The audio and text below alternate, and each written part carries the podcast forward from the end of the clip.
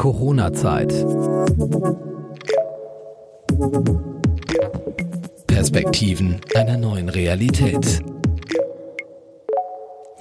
Katja ist schwanger. Normalerweise nichts Außergewöhnliches. So wie alle werdenden Mütter bereitet sie sich vor, nimmt Arzttermine wahr und beschäftigt sich mit der Geburtsvorbereitung. Mit dem Ausbruch der Corona-Pandemie hat sich aber viel verändert. Erste Studien zeigen, dass Schwangere, die an Covid-19 erkranken, eher einen milden Verlauf haben. Dennoch gelten sie als besonders schützenswert und sollten sich am besten gar nicht erst anstecken. Darüber spreche ich jetzt mit Katja aus Berlin. Ich bin Steffi und heiße euch herzlich willkommen zur Corona-Zeit. Hallo Katja. Hallo. Katja, wann ist denn dein Geburtstermin? Errechneter Termin ist der 31. Juli. Mhm. Wie hast du denn die Schwangerschaft bislang erlebt? Also ähm, momentan muss ich sagen, geht es mir wieder total gut mit dieser ganzen Corona-Situation. Aber als es so losging, ähm, das war glaube ich so Mitte März, Mhm. Als so die ersten äh, Einschränkungen kamen und so hat mich das relativ kalt erwischt, muss ich sagen. Und ich ähm, hatte schon das Gefühl, dass es jetzt nicht unbedingt die beste Zeit ist, um schwanger zu sein. Bist du denn von ähm, deinem Frauenarzt informiert worden? Es war halt so, dass ich, ähm, dass ich genau quasi zu dieser Lockdown-Zeit ähm, irgendwie diesen zweiten großen Termin zum Ultraschall hatte, wo ich auch mit Partner hin wollte. Mhm und wo klar war, okay, ähm, heute erfahren wir vielleicht, wahrscheinlich ähm, auch das Geschlecht und auch, ob alles gut ist. Und wir sind da irgendwie noch ziemlich optimistisch zusammen hin, weil das wirklich, glaube ich, die Woche war, bevor diese ganzen Lockdown-Maßnahmen ähm, dann in Kraft getreten sind mhm. und haben dann halt wirklich vor der Tür ähm, von meiner Ärztin festgestellt, dass ich alleine rein muss. Also, dass er gar nicht mit darf. Das heißt, er musste da vor der Tür warten. Genau. Mhm. Ja, und also mich hat es wirklich kalt erwischt, weil ich irgendwie nicht damit gerechnet habe, mhm. dass es diese Auswirkungen haben könnte, weil ich irgendwie so weit nicht gedacht, dass es natürlich jetzt auch Begleitpersonen irgendwie betrifft und dass sie gucken müssen, dass sie so wenig Leute wie möglich in die Praxis lassen. Mhm. Und ich war dann eh irgendwie relativ emotional, weil das war ja auch ein wichtiger Termin. Na klar. Und dann habe ich irgendwie sofort angefangen zu heulen und musste das dann, habe mich dann wieder eingekriegt, habe es dann alleine gemacht und er musste dann halt warten. Tatsächlich, glaube ich, war es für mich irgendwie ein blöderes Gefühl sogar mhm. als für ihn, weil man ja sowieso als werdende Mutter, finde ich, oft das Gefühl hat, dass man, man einfach ziemlich viel so alleine stemmen muss, weil es einfach der weibliche Körper ist, den mhm. Das alles betrifft. Und ich, wir haben halt irgendwie gesagt, alles, was wir zusammen machen können, wo er dabei sein kann, wollen wir auch auf jeden Fall zusammen machen. Und ich beziehe ihn so viel wie es geht ein und so und genau. Und dann erfuhr ich halt eben bei der Ärztin, dass es halt nicht nur so ist, dass man momentan alleine zum Arzt muss, sondern dass ich sozusagen froh sein soll, dass ich nicht jetzt schon einen Entbindungstermin habe, weil momentan die Frauen tatsächlich auch alleine entbinden müssen. Genau. Okay. Wirklich alleine entbinden müssen. Und ich glaube, das war dann letztendlich, hat dann nur so ein paar Tage sogar, teilweise auch nur in verschiedenen Krankenhäusern äh, gab es diese Regel, die wurde dann relativ schnell wieder gekippt, weil es, glaube ich, auch relativ viel Gegenwind gab, mhm. auch von Hebammen und so weiter. Ach so. Mhm. Also nicht nur von Betroffenen sozusagen, genau. sondern. Mh. Ich glaube, der Hebammenverband hat sich da auch nochmal stark gemacht und so. Das heißt also, du und hast ganz gute Chancen Ende des Monats. Genau. In Bei Begleitung. Mir ist es jetzt halt, mhm. ja. Ich habe damals noch gedacht, ach komm, warte mal ab. Es ist ja erst im Sommer, das war ja im März. Mhm. Und dann hat sich ja aber jetzt die, also danach sah das ja relativ lange so aus, als würden diese strikten Regeln auch noch relativ lange gelten. Mhm. Und jetzt ähm, ist es aber wirklich so, dass auch die Krankenhäuser das ein bisschen gelockert haben. Also diese Regel, dass der Mann nicht mit darf im Kreissaal, das haben sie wirklich nach ein paar Tagen wieder gekippt. Und ähm, das heißt, zur Geburt darf er auf jeden Fall mit. Mhm und danach auch noch, ein, noch eine Weile bleiben. Und dann war aber die ganze Zeit die Regel, dass die Väter tatsächlich auch nicht auf der Station dann zu Besuch kommen durften, was ich auch echt schräg finde, weil man dann also von Großeltern und so habe ich das gehört, aber dass der ja. eigene Vater nicht dabei sein darf, also ne, von quasi etwas entfernteren Anführungszeichen Verwandten hatte ich das auch mitbekommen, aber dass der eigene Vater nicht dabei sein darf, das finde ich krass. Genau, mhm. also sie haben halt echt äh, eine Zeit lang, das ist aber jetzt auch inzwischen wieder etwas lockerer, äh, war halt wirklich äh, die Regel, es darf gar kein Besuch kommen, auch nicht auf der Wöchnerinnenstation. So. Mhm. Also auch nicht der Vater. Und ähm, inzwischen ist es aber so, auch in meinem Krankenhaus, was ich mir ausgesucht habe, dass die sagen, eine Person darf so ein bis zwei Stunden am Tag besuchen. Mhm. Aber es gibt auch ein paar Krankenhäuser, die handhaben es noch ein bisschen lockerer sogar. Da darf, glaube ich, eine Person dann bleiben, solange, solange sie will. Aber die darf jetzt nicht ständig rein und rausgehen zum Beispiel. Also mhm. man soll dann im Zimmer bleiben oder so. Genau. Kann ja sein, dass bis es soweit ist, das ja auch nochmal vielleicht gelockert wird oder je nachdem, wer gerade Schichtleiter ist, dass sie sagen, okay, verhalten Sie sich ruhig und bleiben Sie im Zimmer.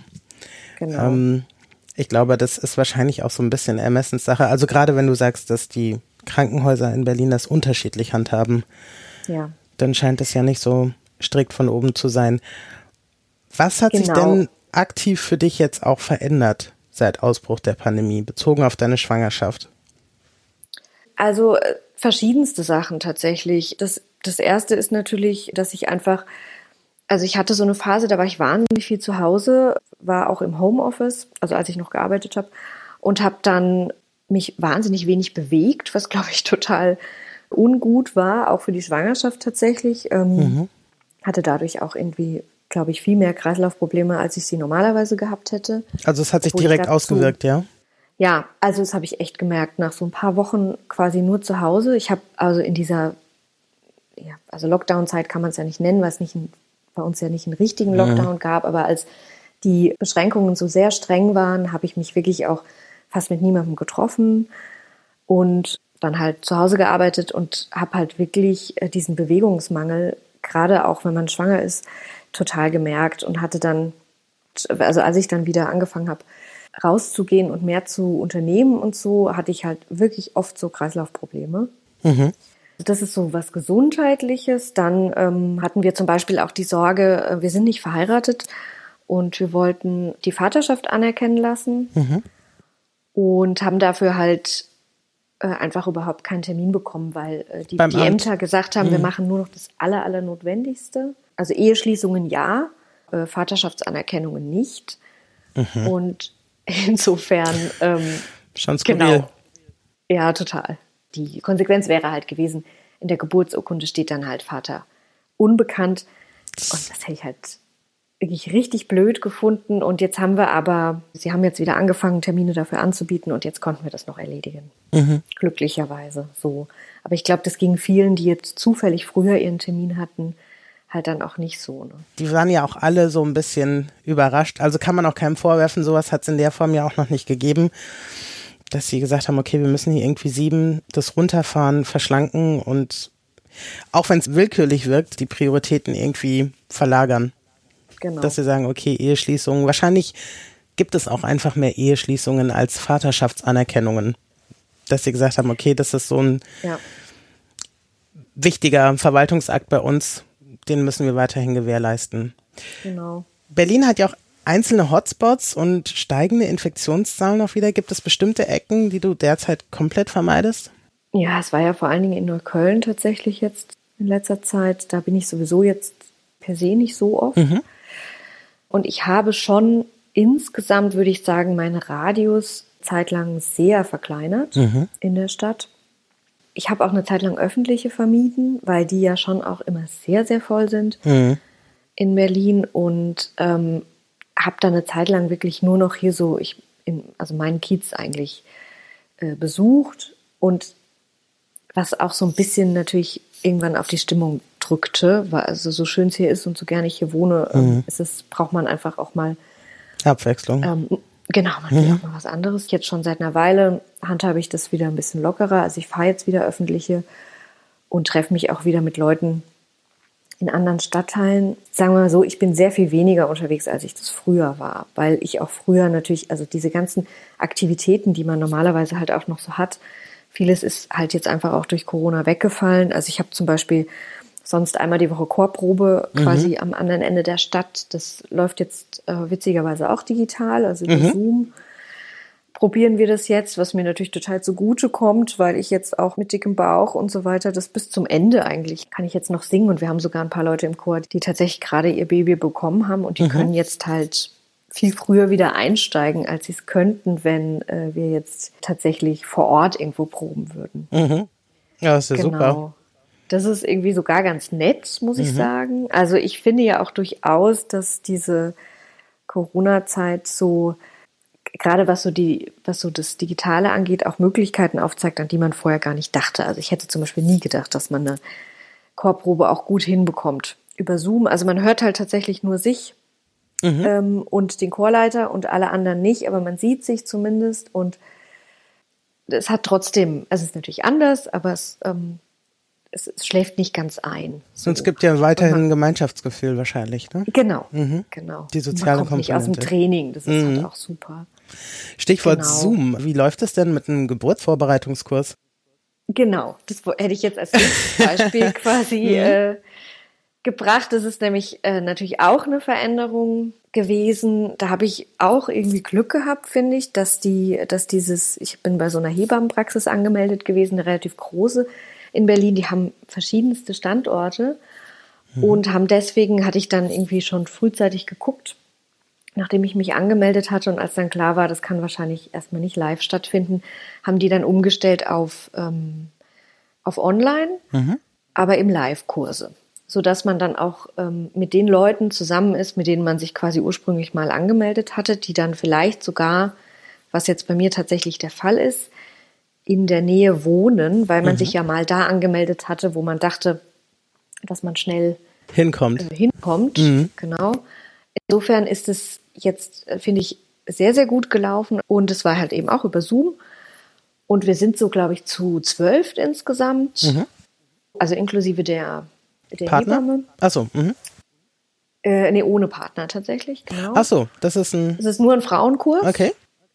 Genau. Ich habe aber auch schon mit Partner einen Kurs gemacht, auch über Zoom mit acht anderen Paaren. Das lief auch super.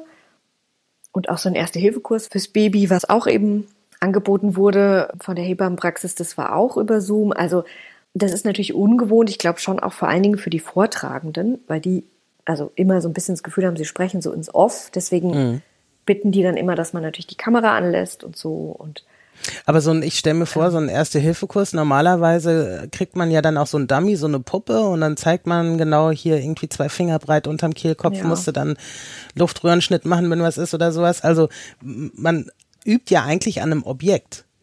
ja, voll. Wie habt ihr das, ist gemacht? Das ist natürlich weggefallen. Ich hatte das Glück, dass ich vor, vor nicht allzu langer Zeit einen Erste-Hilfe-Kurs auf der Arbeit sowieso gemacht hatte, das hat, und wo wir halt wirklich auch viel geübt hatten an so einer großen Puppe. Das heißt, ich wusste auch noch viel. Das ist natürlich komplett weggefallen, aber die Kursleiterin hat uns halt immer, also die hatte halt eine Puppe da und hat uns dann halt vieles quasi dann am Bildschirm gezeigt. Und wir haben auch so ein Handout bekommen, wo das alles nochmal abgebildet war.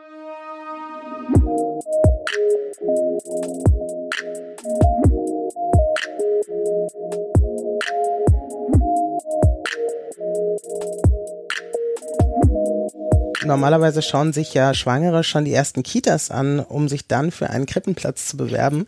Das fällt ja auch komplett flach. Oder wart ihr noch gar nicht in dem Modus? Äh, ja, also in dem Modus sind wir schon so teilweise, würde ich sagen, weil alle uns immer sagen, es ist so schwierig. Also haben wir angefangen, schon mal so ein paar Kitas und so weiter anzuschreiben und die handhaben das halt alles sowieso, also auch unabhängig von Corona sehr unterschiedlich. Teilweise muss man sich da schon ewig auf Wartelisten setzen lassen und teilweise kann man sich wirklich erst melden, wenn das Kind auch schon da ist. Genau, wir haben jetzt so ein paar Optionen und die bieten tatsächlich nur selten Besichtigungstermine an, also eher so einmal im Jahr, wo man dann wirklich da sein muss, um auf der Liste zu bleiben. Also es fällt jetzt in den Sommer, sodass wir da dann wahrscheinlich mit Kind hingehen werden. Falls es überhaupt stattfindet, da kenne ich jetzt gar keinen neuen Stand. Es kann natürlich sein, dass die sagen, wir machen das jetzt äh, per 15 Minuten Timeslots und ähm, es können immer nur eine bestimmte Anzahl von Leuten natürlich da durchgeschleust werden. Und viele andere bieten Informationsabende an. Da wüsste ich jetzt nicht, wie die da wirklich den Abstand wahren wollen. Also, aber schon vor Ort, ja? Vor Ort tatsächlich. Ja. Ja, ich kenne das ja auch, dass man sich normalerweise eben genau, man schaut sich die Räumlichkeiten an, man kriegt dann Sachen erklärt. So machen wir das Genau. mit dem Mittagessen, hier ist der Schlafraum und so. Also man will ja auch so ein Gefühl dafür kriegen. Und das finde ich halt ganz schwer, sowas etwa über Zoom oder sowas zu machen. Ja, total. Genau. Fühlst du Ja. dich denn von der Politik als Schwangere berücksichtigt? Am Anfang kam das gar nicht vor, fand ich, in diesen ganzen Beschränkungsmaßnahmen. Ich glaube, als der Söder den Lockdown verkündet hat in Bayern, hat er, glaube ich, als erster, das ist mir auch so irgendwie so im Gedächtnis geblieben, darauf hingewiesen, dass Lockdown ja, aber es gibt Ausnahmen. Und da hat er zum Beispiel explizit in dem Interview gesagt, ah nee, es war eine Pressekonferenz, ähm, hat er explizit gesagt, in Krankenhäusern ist es aber so, dass es Ausnahmen gibt im Falle von Tod und im Falle von Geburt. Da hat er irgendwie von Anfang an gesagt, dass sie da eine Ausnahme machen wollen. Und da hatte ich noch eine Freundin, die zu dem Zeitpunkt war die noch schwanger und wohnte in München. Und ähm, da haben wir uns beide sehr gefreut, dass er das so explizit erwähnt hat. So, das war so das erste Mal, dass ich das Gefühl hatte, okay, fällt vielleicht doch nicht so ganz hinten runter. Und dann bei mir oder bei uns noch die große Angst. Wir waren auch kurze Zeit in Kurzarbeit. Dann hatte ich die große Sorge, dass sich das dann, also dieser eine Monat, in dem ich ein bisschen weniger verdiene, dass der sich dann auswirkt auf das Elterngeld. Weil da ja die letzten zwölf Monate als Grundlage genommen werden. Genau. Und da hat dann relativ zügig auch Franziska Giffey hat es aufgegriffen. Wir haben Berufsgruppen, die gerade massiv von Kurzarbeit oder Freistellung betroffen sind, die Verdienstausfälle haben und die als werdende Eltern sich Gedanken machen, wird denn eigentlich jetzt dieser Verdienstausfall auf mein Elterngeld angerechnet? Das wollen wir nicht. Wir schaffen eine Lösung für werdende Eltern, indem die Monate, die jetzt mit massiven Einkommenseinbußen einhergehen, nicht angerechnet werden, nicht bei der Berechnung des Elterngeldes äh, berücksichtigt werden und ausgeklammert sind. Das heißt, es wird also als Grundlage das volle Gehalt genommen. Ehrlich gesagt weiß ich nicht, wie es faktisch läuft, weil ich den Antrag natürlich noch nicht gestellt habe. Ähm, weil eigentlich müssten sie ja den Monat komplett weglassen und einen anderen Monat äh, stattdessen als Grundlage nehmen. Du hast ja jetzt schon direkt Kurzarbeit angesprochen. Ähm, zum Zeitpunkt des Lockdowns warst du ja dann quasi noch berufstätig. Also bis wann bist du im Mutterschutz? Also tatsächlich war ich noch bis Ende Mai war ich noch voll berufstätig. Und dann hatte ich noch ein bisschen Urlaub und jetzt bin ich im Mutterschutz. Genau. Du arbeitest für einen großen Verlag in Berlin. Was ist da deine Aufgabe? Ich bin bei uns zuständig für, ich nenne es immer interne Projekte. Ähm, das muss man meistens erklären. Ähm, und zwar versuchen wir den Verlag ähm, im Hinblick auf ähm, Digitalisierung und auch interne Prozesse und so weiter so ein bisschen neu aufzustellen oder so ein bisschen fit zu machen für die Zukunft, in Anführungszeichen. In Genau. weiser Voraussicht sozusagen. Genau. Weil ich meine, also das heißt, ihr wart mit dem Digitalisierungsprozess schon zugange sozusagen vor der ganzen Corona-Pandemie. Genau. Wir hatten wahnsinniges Glück, würde ich das jetzt im Nachhinein nennen. Hat mir auch eine Kollegin nochmal bescheinigt. Ähm, tatsächlich, also wir sind jetzt nicht durchdigitalisiert, das darf man nicht falsch verstehen, weil wir sind immer noch ähm, sehr papieraffines Unternehmen natürlich. Ja. Es liegt natürlich in der Natur der Sache. Aber wir haben relativ, also ich finde im Vergleich zum Rest der Branche relativ zügig angefangen, uns dem Thema Digitalisierung zuzuwenden, also schon vor einiger Zeit. Also es gibt da ja zwei Aspekte. Es gibt eine externe und eine interne. Ne? Also wir haben schon vor zehn Jahren angefangen, tatsächlich digital zu produzieren mit E-Books und so weiter. Und das interne, ähm, also Prozesse digitalisieren und so, das kommt jetzt ein bisschen später. Wir hatten tatsächlich das große Glück, dass sehr viele unserer internen Unterlagen aus den verschiedensten Abteilungen äh, angefangen haben zu digitalisieren, sodass die tatsächlich alle online für alle, äh, die damit arbeiten, verfügbar sind. Und so konnten dann bestimmte Abteilungen, die eher auch papieraffiner sind, sage ich mal, relativ schnell und einfach ins Homeoffice wechseln, ohne dass sie irgendwelche jetzt Ordner mit nach Hause schleppen mussten oder so. Ah ja. Genau. Wie schnell konntet Und- ihr denn reagieren auf den Lockdown, in Anführungszeichen? Oh, das ist ja eine gute Frage. Relativ schnell. Unsere IT war da natürlich wahnsinnig gefordert. Also es ging bei vielen Abteilungen ging es natürlich ging es natürlich schneller als bei anderen. Also die, die sowieso schon ähm, einen Laptop haben oder das Lektorat auch beispielsweise, die können natürlich ähm, sowieso, also die arbeiten eh auch gerne mal im Homeoffice, weil man einfach zu Hause auch ähm, ungestört lektorieren und lesen und so weiter kann. Mhm. Das heißt, es gab Abteilungen, da war es unproblematischer. Und bei anderen, wie zum Beispiel jetzt ähm, unserer, also wir haben noch eine eigene Herstellungsabteilung, die dann ähm, teilweise auch die ganzen, ähm, diese ganzen Satzprogramme und so weiter und diese, mhm. die hatten halt einfach die technische Ausstattung natürlich nicht zu Hause. Da hat es ein bisschen länger gedauert. Wir haben relativ schnell reagiert. Das lockern wir auch gerade wieder so ein bisschen, sodass ähm, die Leute sich entscheiden können. Ob sie ins ob Büro sie, kommen? Genau. Also mhm. es gibt halt da natürlich auch Beschränkungen. Man darf jetzt nicht gleichzeitig in einem, also sich, sich sehr nah gegenüber sitzen. Also die Leute, die zusammensitzen, müssen sich absprechen. In der Abteilung gibt es immer einen Plan, wer wann kommt. Manche machen es wochenweise, andere tageweise, wie es halt am besten passt. Also natürlich wurde auch den Mitarbeitern und Mitarbeiterinnen, die Kinder haben, mhm. jetzt in dieser ganzen Phase ermöglicht, äh, komplett zu Hause zu bleiben, weil natürlich in der Zeit, in der die Kitas und Schulen zu waren, ähm, das, glaube ich, für alle mit Kindern ein wirklicher Kraftakt war. Mhm. Ich habe eher gedacht, dass du sagst, sie dürfen auch mal ins Büro kommen. ja. Das ist ja eine Frage der Perspektive, ne? Also das stimmt. Es gibt auch welche, die haben ja. gesagt, ich äh, ich setze mich in den Park mal eine Stunde oder sowas, weil ich brauche mal Ruhe, weil die Kids flitzen hier rum. Das gab es natürlich auch. Ich glaube, das kommt einfach immer ein bisschen drauf an, wie man es halt in der Familie äh, organisiert und Richtig. Wer dann vielleicht an welchen Tagen oder in welchen Schichten zuständig ist. Und äh, den Fall, also den, den, hatten wir natürlich auch, dass dann auch Leute gesagt haben, so, ähm, ich muss ins Büro gehen, mhm. sonst habe ich überhaupt keine Chance, überhaupt irgendwas hinzukriegen. Und an dem Tag muss dann halt der Partner, die Partnerin ran oder so. Mhm. Also ich finde, wir, wir haben das relativ arbeitnehmerfreundlich gehandhabt und die, die Leute konnten da sozusagen sich so verhalten, wie es ihrer Situation am besten entgegenkam. Mhm. So. Wir haben natürlich, also wie bestimmt jedes Unternehmen auch Leute, die haben, sind selber Risikopatienten oder haben zu Hause einen Risikopatienten ähm, oder so und, und, und wollen dann natürlich nicht, wenn man jetzt einen weiten Anfahrtsweg hat, wollen dann natürlich auch nicht ähm, öffentliche fahren und so. Und denen wurde dann natürlich auch ermöglicht, dass sie, dass sie einfach in dieser kompletten Lockdown-Zeit äh, tatsächlich zu Hause gearbeitet haben. Mhm. Du hast vorhin E-Books angesprochen. Habt ihr da vielleicht eine Zunahme des Absatzes während des Lockdowns bemerkt? Also würde man ja denken, mhm. also man würde ja denken, dadurch, dass die Buchhandlungen ja tatsächlich zu waren mhm. und die Leute gar keine Chance hatten, an Bücher äh, in Buchhandlungen an gedruckte Bücher zu kommen, würde das zunehmen. Ähm, es ist aber de facto so, dass dieser Online-Handel diesen Einbruch, den, den glaube ich, die komplette Branche hatte in, in mhm. diesen, es waren ja wirklich nur ein paar Wochen, wo alles zu war, hinnehmen musste, dass das Online das nicht mal ansatzweise auffangen konnte. So. Also man naja, zum Beispiel, um mal direkt auf Amazon sprechen zu kommen, die haben sich ja dann auch entschieden, ihr Portfolio den Bedürfnissen in Anführungszeichen anzupassen und haben ja auch erstmal den Vertrieb von Büchern massiv runtergefahren. Genau, das haben sie gemacht. Natürlich sehr zum Leidwesen der Branche und mhm.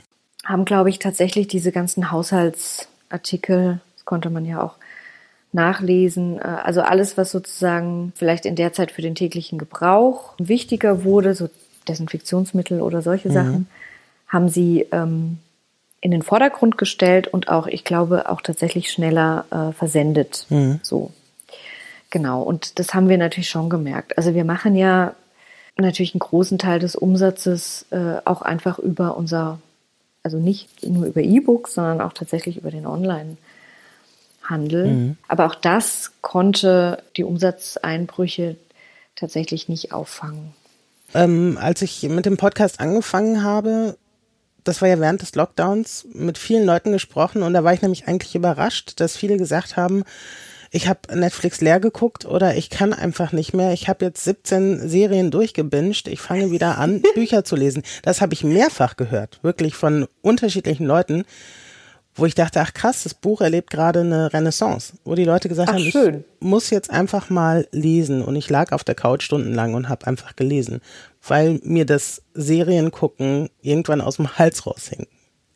Das ist dann genau die andere Perspektive. Das ist natürlich auch toll. Weil mhm. natürlich, klar, muss man auch sagen, es ist auch ganz viel weggefallen. Ne? Also diese ganzen kulturellen ähm, Veranstaltungen, wo man vielleicht normalerweise hingeht. Mhm. Es ist ja auch einfach wahnsinnig viel an Kultur in dieser Phase jetzt weggebrochen. Und ich glaube, ähm, also gerade die, die Häuser, die darauf angewiesen sind, dass äh, wirklich, dass, dass Leute zu Besuch kommen. Das ist ja, also beim Lesen ist es ja einfach äh, nochmal eine ganz andere Geschichte. Also irgendwelche Literaturhäuser oder Theater und so weiter und Kinos auch.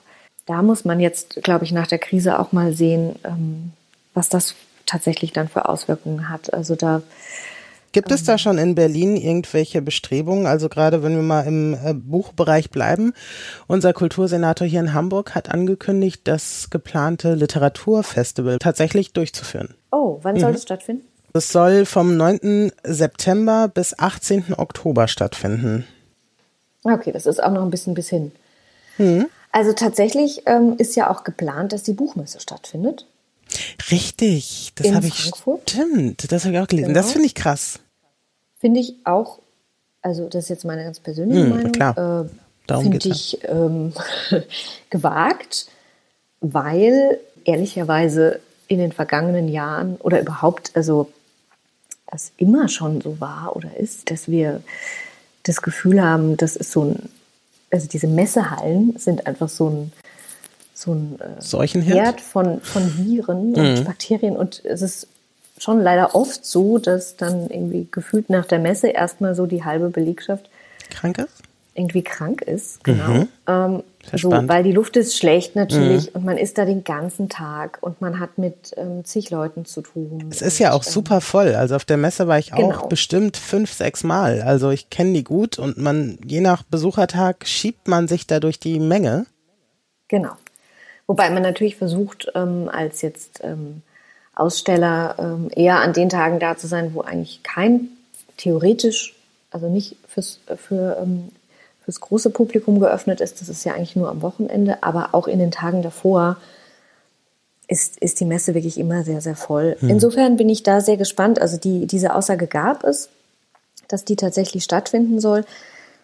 Ob das dabei bleibt und mit welchen Einschränkungen zu rechnen ist oder ob die Verlage auch ähm, überhaupt teilnehmen. Also ich, ich glaube, einige haben auch schon abgesagt im Vorfeld. Ach, Das muss man jetzt mal abwarten. So. Also ich, ich glaube, es kommt auch erheblich darauf an, wie sich das Infektionsgeschehen jetzt entwickelt über, den, über den Sommer und Richtung Herbst hin. Genau. Ich meine, das wäre natürlich auch ein Zeichen, was ja auch wichtig für mehrere Branchen ist, ne? Mal über die Buchbranche hinaus. Es geht ja auch um Messen und Veranstaltungsgewerbe und so. Da würden ja viele plötzlich wieder zur Arbeit kommen, die jetzt Ja, brach liegen. Mhm. Absolut. Klar. Daran die, die Messe sicherlich auch. Also die Veranstalterin. Also könnte ich mir auch vorstellen, dass die Politik vielleicht aus dem Grund auch, ähm, es gibt ja viele Klagen zu Recht natürlich aus der Eventbranche, Messebauer etc., die einfach sagen, hier geht nichts mehr. Und Ja, absehbar auch nichts mehr so, ne? Also es ist. Ja. Aber wie gesagt, Frankfurt finde ich ist natürlich eine ganz andere Dimension, auch nochmal als hier das Harbourfront Festival in Hamburg. Da frage ich mich auch, wie das funktionieren soll. Ja, also ich frage mich tatsächlich auch, also ähm, bei irgendwelchen anderen Veranstaltungen oder so gab es ja schon auch jetzt die Tendenz, dass man sich ähm, einfach andere Formate überlegt hat, dass man gesagt hat, okay, ich glaube jetzt auch tatsächlich beim Fête de la Musique findet statt, aber digital. Also dann mit Online-Übertragungen von Konzerten oder so ist natürlich überhaupt nicht das Gleiche. Zahlen da auch die Leute? Habe ich mich jetzt nicht weiter mit beschäftigt, aber ich kann es mir eigentlich nur so vorstellen, weil sonst wäre es ja eigentlich überhaupt nicht mehr darstellbar und finanzierbar. Also das hat es ja jetzt in der Vergangenheit auch mehrfach gegeben, dass Konzerte stattgefunden haben, völlig unentgeltlich. Mit Stimmt, einem auch, ne? Spendenbutton So. bei PayPal, wer möchte. Aber im Prinzip haben die Künstler da auch mehr gegeben als bekommen. Gehen da teilweise leer aus, ja. Ich glaube ohnehin, dass das tatsächlich, also gerade für Freiberufler, für Künstlerinnen und Künstler, dass, dass die mit wahrscheinlich am, am härtesten getroffen sind von diesen ganzen Maßnahmen. Mal abgesehen von irgendwelchen Restaurantbesitzern oder Hotelgewerbe- und Tourismusbranche natürlich. Aber ähm, genau, also also da hoffe ich doch sehr, dass äh, in Berlin auch noch ein bisschen was passiert. Jedenfalls hat der, ähm, der Klaus Lederer angekündigt, dass er auf jeden Fall ein großes Hilfspaket für Künstlerinnen und Künstler schnüren möchte und auch für die ganzen, ähm, für die verschiedenen Spielstätten und so weiter. Mhm. Das wäre aus meiner Sicht sehr wünschenswert. Das sehe ich genauso. Katja, es hat mich sehr gefreut. Ich sage herzlichen Dank und ähm, dass du mitgemacht hast. Ja, vielen Dank, dass ich dabei sein durfte. Alles Gute für dich, deine Familie, deine baldige, größer werdende Familie und die Geburt. Dankeschön. Corona-Zeit. Perspektiven einer neuen Realität.